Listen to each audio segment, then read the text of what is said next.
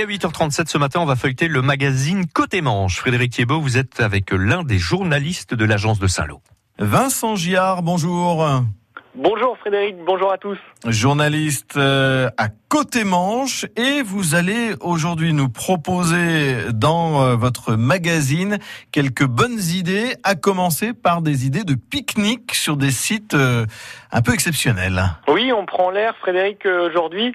On propose sept spots pour un pique-nique en famille ou entre amis dans le centre et le sud Manche, puisqu'avec l'arrivée de la belle saison, eh bien on a souvent qu'une envie, c'est de prendre l'air.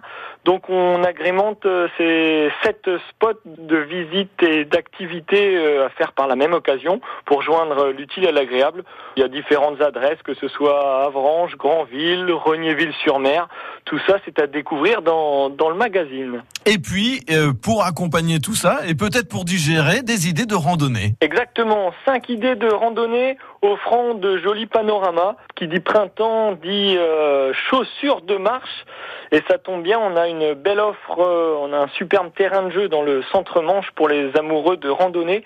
Cinq euh, belles randonnées à faire dans le centre-manche, que ce soit dans le Saint-Lois, dans le Grand-Villet ou dans le Coutancé. Il y a vraiment de belles balades dans le coin.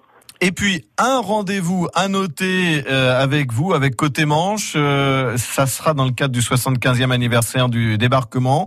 Une série de, de, concerts et des concerts un peu particuliers. Ouais, 35 jeunes choristes américains en concert dans le coin.